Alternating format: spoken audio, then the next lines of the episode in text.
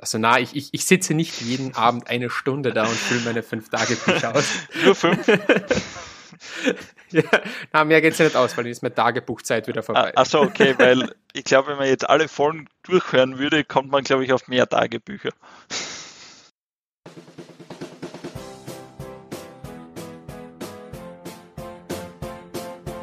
Willkommen bei dem Podcast, der genauso viele Fragen stellt, wie er auch beantwortet.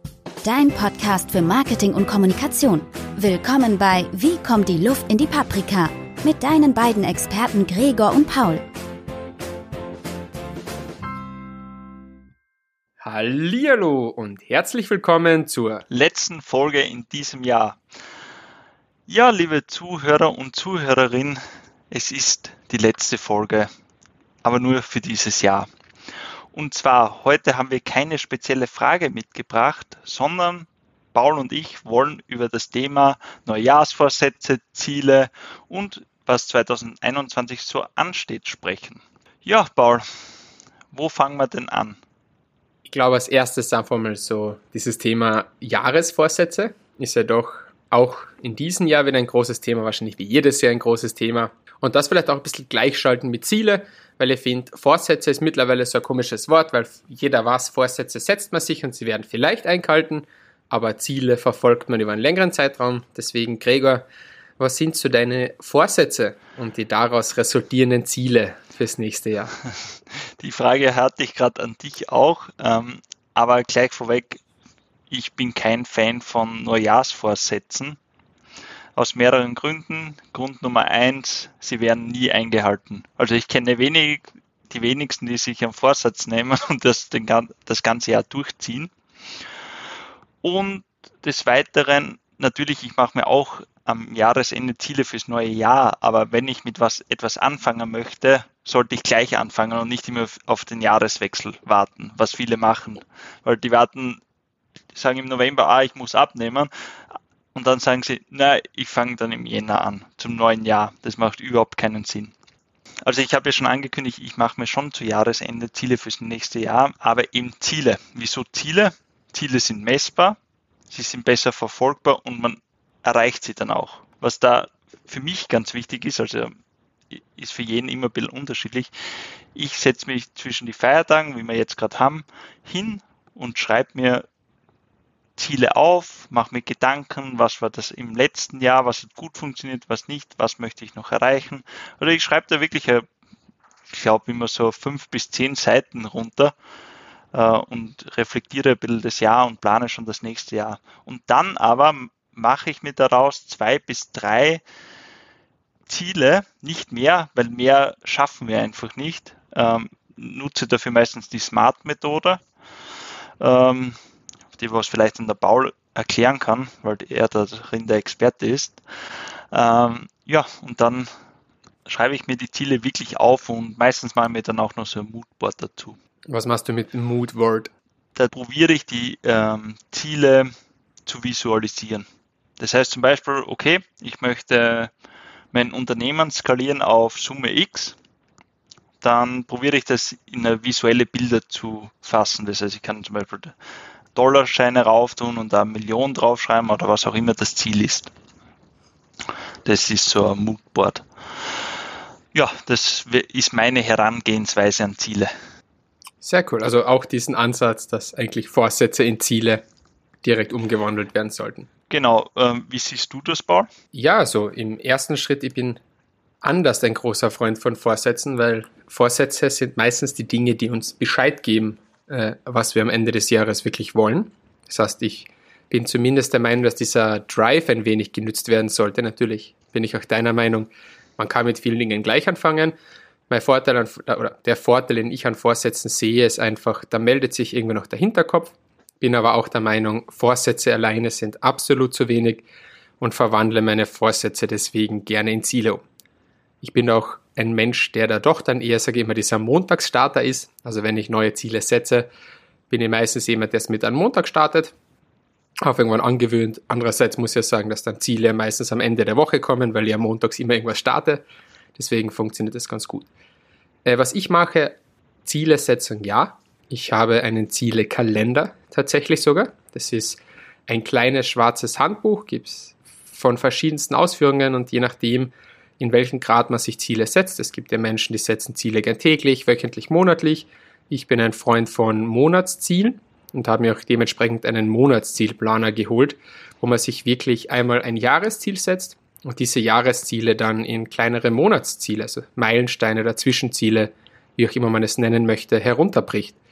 Sprich, bei mir geht es jetzt in der letzten Jahreswoche oder es ging in der letzten Jahreswoche vor allem darum zu sagen, welche Ziele möchte ich im nächsten Jahr erreichen und wie breche ich sie runter. Und dann natürlich auch die SMART-Methode als Grundsatz genommen, beziehungsweise wohlgeformte Ziele, also Smart Plus. Kannst du da das vielleicht ein bisschen erklären, wie das funktioniert oder was das Smart bedeutet oder auch die wohlgeformten Ziele?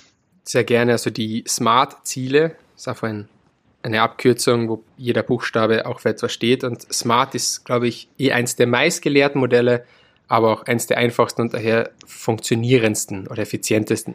Smart bedeutet einfach, dass ich mein Ziel in fünf Unterpunkte aufteile. Das S steht einmal für spezifisch. Also ein Ziel sollte immer spezifisch und nicht vage formuliert sein. Wenn ich als Ziel habe, dass ich im nächsten Jahr einen Umsatz machen möchte, einen gewissen, dann sollte dieser Umsatz auch exakt definiert sein. Also ich habe in den ersten drei Monaten des nächsten Jahres 10.000 Euro Umsatz gemacht, als Beispiel. Das zweite ist, es sollte klar messbar sein. Wie schon gesagt, wenn wir das Thema äh, Umsatz zum Beispiel reden, ist messbar recht leicht. Wenn wir über das Thema Abnehmen reden, ist es auch sehr leicht. Wenn ich über Themen auch wie Laufen rede und so, das heißt, ich brauche immer eine messbare Sache. Wenn ich sage, ich möchte einen Marathon laufen, dann muss ich auch sagen, ich möchte in drei Monaten zumindest 21 Kilometer in unter zwei Stunden schaffen. Als Beispiel. Das brauche ich, damit ich da eine Messung habe, wie weit an mein Ziel rankomme. Drittens, mein absoluter Lieblingspunkt, attraktiv. Das Ziel muss attraktiv für mich sein ein Ziel, wo ich mir schon vor dem ersten ersten denke, öh, interessiert mich eigentlich nicht so, brauche ich gar nicht anfangen. Der vierte Punkt ist das realistisch. Realistisch bzw. realisierbar. Also wenn ich mir jetzt einfach vornehme, ich schaffe im ersten Monat vom nächsten Jahr 1,5 Millionen Umsatz, als junger, als neuer Selbstständiger, ist das vielleicht nicht so das realisierbarste Ziel. Wenn jetzt aber sagt mit, hey, ich möchte im Laufe des nächsten Jahres einen gewissen Umsatz erreichen, der auch wirklich realistisch ist, vielleicht ein bisschen hochgesteckt, aber realistisch, dann passt es. Und terminiert ist eh das, was immer schon dabei ist, diese Zeitkomponente in einen Monat, in zwei Monaten, in drei Monaten, im nächsten Jahr. Immer mit einem Enddatum. Weil nur wenn ihr Enddatum habt, kann ich wieder schauen, wie nah bin ich an mein Ziel ran. Wenn ich mir drei Monate Zeit gebe, muss ich wissen, wie nah bin ich nach einem Monat dran, nach zwei Monaten dran, nach drei Monaten dran. Und so hat man schon die smarten Ziele gesetzt. Du hast auch kurz die wohlgeformten Ziele angesprochen. Erklärst du das vielleicht unseren Zuhörer und Zuhörerinnen? Sehr gern. Die wohlgeformten Ziele kommen aus dem NLP und sind eigentlich smarte Ziele, nur noch erweitert um die visuellen, auditiven und kinästhetischen Komponenten. Sprich, anstelle, dass ich einfach nur mir mein Ziel smart setze, schaue ich auch als Motivation, das heißt beim Thema Attraktivität, schaue einfach rein und frage mich selbst, wie, wie wird es aussehen, wenn ich das Ziel erreicht habe? Wird sich's anhören, wird sich's anfühlen, damit ich mich in diese Situation reinversetze und mir da auch wirklich die Motivation raus und mir einfach sage, wie wird sich das anfühlen, wenn ich einen Marathon gelaufen bin? Was, was werde ich hören? Was werde ich sehen? Wohin führt mich das? Um da einfach sich selbst Motivation herauszuschöpfen aus der Szenerie, die entsteht, wenn ich mein Ziel erreicht habe.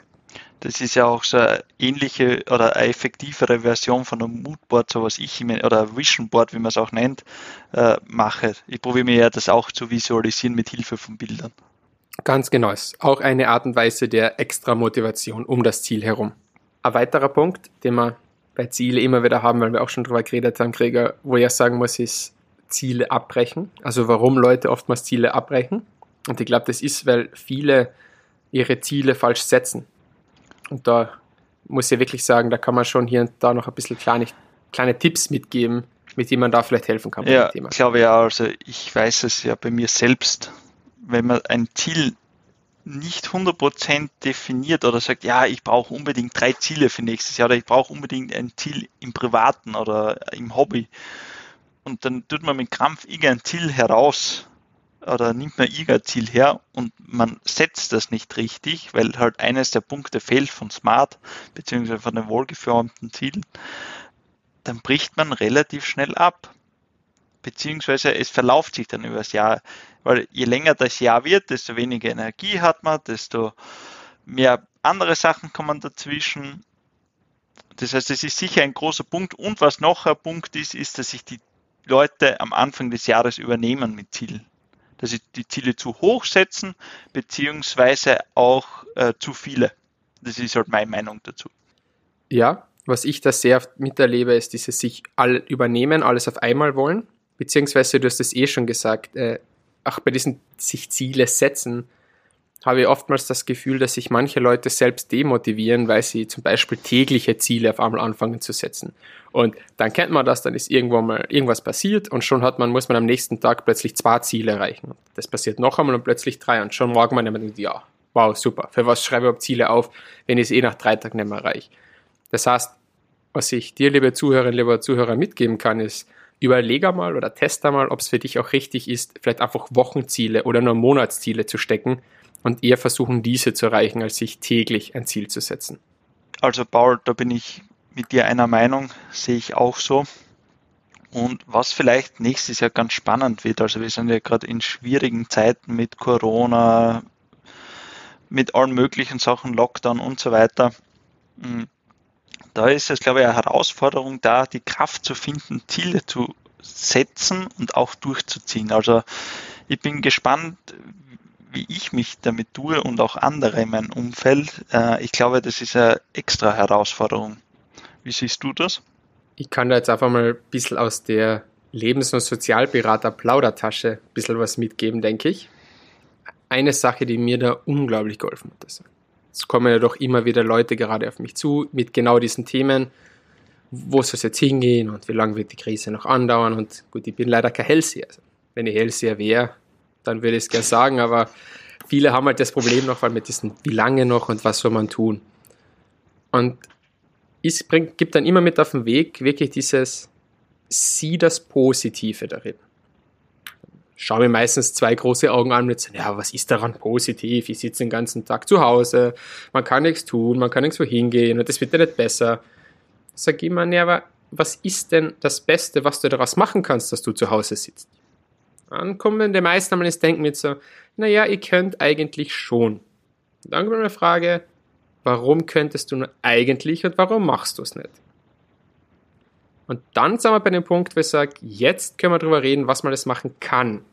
Denn ich glaube, diese Krise bringt unglaublich viele Chancen mit und das gleich in mehreren Bereichen. Und wirklich einer der größten Chancen, die ich derzeit sehe, ist diese Persönlichkeitsentwicklungschance. Also ich glaube, jeder hat so sein Corona-Projekt begonnen ich glaube, jeder hat mindestens ein Corona-Projekt. Also jeden, den ich gefragt habe, irgendwer wollte eine Sprache lernen, irgendwas Neues lernen, irgendwas anfangen, irgendwas programmieren, was weiß ich. Dann ist meine erste Frage, hast du das Projekt schon abgeschlossen? Und wenn nein, möchtest du das noch abschließen oder möchtest du es noch abschließen? Und dann noch dieser Punkt mit dem positiven Sinn. Ich habe eh schon gesagt, auch Zoom hat unglaublich viele Vorteile. Generell diese Online-Meeting-Geschichten, Online-Learning. Das heißt, der wichtigste Faktor fürs nächste Jahr ist noch immer diese persönliche Zeit. Zeit für mich alleine, denn ich werde vermutlich nie wieder so viel Zeit für mich haben, wo niemand nachfragt, hey, kommst du in die Stadt, hey, machen wir noch das, hey, heute ist Familientreffen, heute ist das, heute ist das, heute ist das, wie jetzt in Corona. Das heißt, man sollte sich wirklich überlegen, wenn man, sagen wir, noch neun Monate hat bis September, Oktober, wie kann ich diese neun Monate, diese extra Zeit, die ich täglich für mich habe, wie kann ich die am besten nützen? Und so sollte man auf das Thema sehen. Das ja. ist immer so mein Tipp, den ich Leuten gerne mitgebe. Ja, da kann ich nur zustimmen. Krisen haben immer Chancen und man muss sie nur nutzen. Ich kann ja mal aus meiner Erfahrung heraussprechen, also was ich wirklich im Lockdown gelernt habe. Ich habe zwar sowieso äh, relativ viel Homeoffice, aber die persönliche Zeit ist so viel wert. Das heißt mal wirklich Zeit nur für sich selbst. Das heißt kein Handy, kein Laptop, einfach mal für sich selbst. Das hat mir so gefallen, dass ich nächstes Jahr vorhabe, wirklich fixe Zeiten einzubauen, wo ich nur Zeit für mich habe. Weil das einfach so viel einem weiterbringt. Das kann ich nur jedem empfehlen, es mal auszuprobieren. Das kann sehr viel verändern. Ich habe immer mal gesagt, ich habe einfach mal nachgerechnet, wie viel Zeit ich mir täglich spare, nur weil ich nicht mit der U-Bahn hin und her fahre. Wenn ich die Zeit, äh, also kurz vorgerechnet, ich verbringe ungefähr 40 Minuten in einer Richtung von Haustüre zu Bürotüre oder zurück. Sagen wir mal, früher bin ich fünfmal die Woche bis sechsmal die Woche ins Büro gefahren, immer fünfmal. Und dann braucht man nochmal diese fünfmal 80 Minuten hochrechnen. Und dann weiß man schon, wie viel mehr Zeit allein ich für mich habe. Und ich denke, dass es bei vielen anderen auch so ist. Und jetzt braucht man einfach nur mit sich einmal den Deal eingehen, dass man diese U-Bahn-Zeit einfach mal für Persönlichkeitsentwicklung nutzt oder für sich selbst nutzt. Es muss keine Persönlichkeitsentwicklung sein. Vielleicht einfach mal sich wirklich hinsetzen und überlegen, was kann ich für mich persönlich tun. Also ich glaube, du hast einen ganz wichtigen Punkt angesprochen und zwar mit sich selbst vereinbaren, weil ich kenne es von mir selbst, weil die Zeit nutzt man da meistens nicht, so wie du sagst, für Weiterbildung oder für sich selbst, sondern man geht dann aufs Handy. Ich kenne es ja von mir selbst, das Handy ist schnell offen, dann schaut man Instagram Reels an oder man geht auf TikTok oder wo auch immer hin und schon ist die Zeit wieder weg. Aber für was? Also da muss ich auch bei mir selbst noch arbeiten. Also mein Handy-Durchschnitt an Zeit, was ich brauche, weil Apple verratet das ja einem leider, äh, ist eindeutig zu hoch. Und da merkt man wieder, ah, ich nutze die Zeit eigentlich falsch. Diese Zeit, was ich da eigentlich durch den Lockdown bzw. durch diese Krise gewonnen habe, ist dann sofort wieder weg. Auch da, du kennst mich, Gregor, ich bin ein Freund von allen möglichen Tagebüchern. Auch da ähm, vielleicht an alle Zuhörerinnen und Zuhörer. Versucht es zumindest eine Woche, ich weiß, es ist immer gemein, sich selbst, sich selbst zu offenbaren, also wirklich sich selbst, sich selbst zu offenbaren nehmt euch einfach mal ein Tagebuch zur Hand und schreibt eine Woche mit, wann ihr was macht am Tag oder wie lang circa am Tag was macht. Und dann schaut einfach, ob es das ist, was ihr wollt, ob euch das so gefällt und ob ihr aus eurer Sicht alles richtig macht. Ist sowohl an die Workaholics unter uns gerichtet, als auch unter jene, die vielleicht meinen, sie schlafen noch ein wenig zu viel. Also Paul, wie viele Tagebücher hast du? Also grundsätzlich, ihr könnt auch einfach eines nehmen und da alles reinschreiben. Das mache ich zum Beispiel.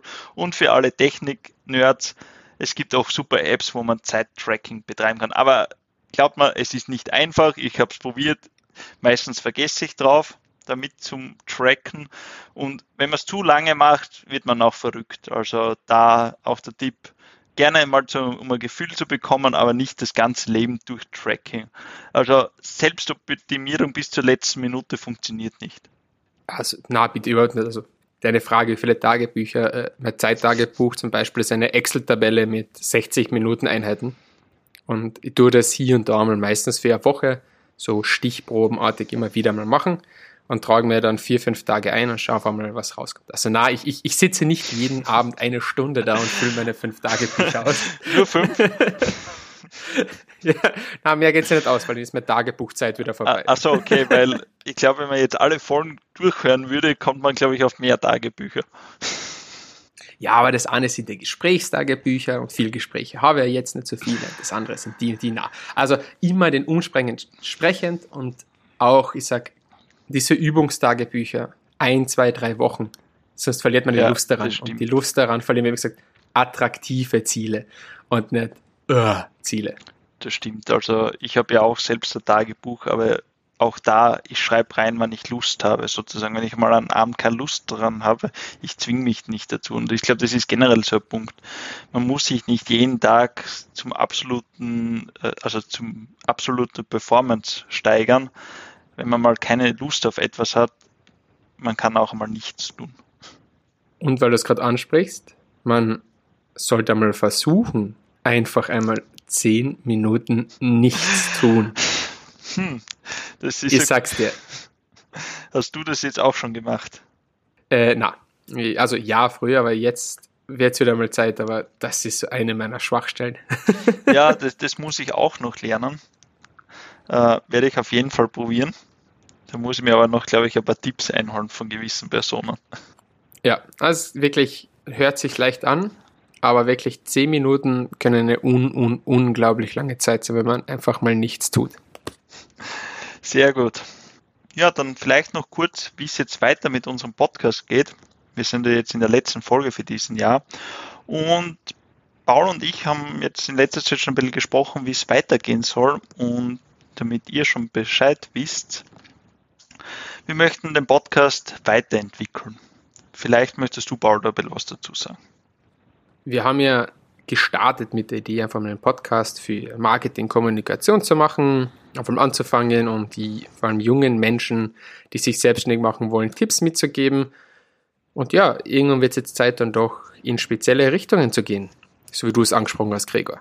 Ge genau, also wir gehen jetzt natürlich nicht weg von Marketing und Kommunikation, aber wir wollen das mehr Richtung Business treiben. Also derzeit haben wir auch sehr allgemeine Themen dabei, die was mal vielleicht nichts mit Business zu tun haben, sondern mal so Alltagsfragen und so weiter beantwortet werden. Aber wir wollen mehr Richtung Selbstständige und Unternehmer gehen.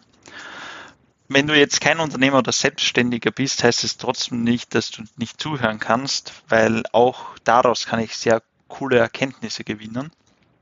Und vielleicht willst du ja mal selbstständig oder Unternehmer werden deswegen eben, wie schon gesagt, wir werden das immer mehr Richtung Business framen und was wir uns auch überlegt haben, dass wir sozusagen Staffeln machen. Das heißt, wir behandeln pro Staffel gewisse Themen, also dass es äh, abgeschlossene Staffel ist, die was immer ein spezielles Thema dreht und wir dadurch eine Übersichtlichkeit reinbringen. Genau, so was auch dazu kommt, wir haben ja in den letzten Folgen ganz, ganz, ganz viele Themen aufgebracht, wo wir gesagt haben, wir wollen die mal in einer neuen Folge behandeln. Und auch diese Themen wollen wir einfach etwas mehr staffeln. Im wahrsten Sinne des Wortes von in Staffeln, Staffeln. Und einfach da, wie der Krieger schon gesagt hat, das Ganze kompakter zu machen, auch für dich, liebe Zuhörerinnen, liebe Zuhörer, dass du auch immer weißt, welches Thema in der Staffel präsent ist. Und natürlich auch ein Punkt, der uns noch lange fehlt. Wir wären kein Podcast, wenn wir nicht auch mal Gäste hätten. Und auch das ist ein Ziel, was wir im nächsten Jahr auf jeden Fall angehen werden. Genau, auf diesen Punkt freue ich mich ja wirklich, weil ich glaube, wir können wirklich interessante Leute für euch ans Mikro holen. Und da gleich mal der Aufruf, wenn ihr Personen kennt oder hören möchtet, schreibt uns gerne einfach eine E-Mail. Die E-Mail sagen wir dann noch und schickt uns eure Vorschläge. Generell, wenn ihr Ideen für den Podcast habt, einfach uns senden wir haben gesagt, wir haben ja schon erst E-Mails gekriegt und wir wollen da jetzt noch einmal mehr in die Essenz reingehen. Einfach eure Wünsche auch umzusetzen und zu sagen, wenn ihr etwas möchtet, setzt euch einfach kurz hin, nehmt euch die fünf Minuten Zeit, schickt uns eine kurze Mail an fragen at paprikapodcast.at und schon geht's los. Genau. Ja, dann Paul, würde ich sagen, wir hören für dieses Jahr auf und danken für die nächsten Folgen Energie. Ähm, ich würde auch sagen, wir lassen heu für heuer die Fragen. Es wird auch diesmal keine Spezialfrage geben, sondern wir wünschen euch einfach einen guten Rutsch ins neue Jahr. Bis dahin, wir hören uns im neuen Jahr. Bis bald und einen schönen Tag.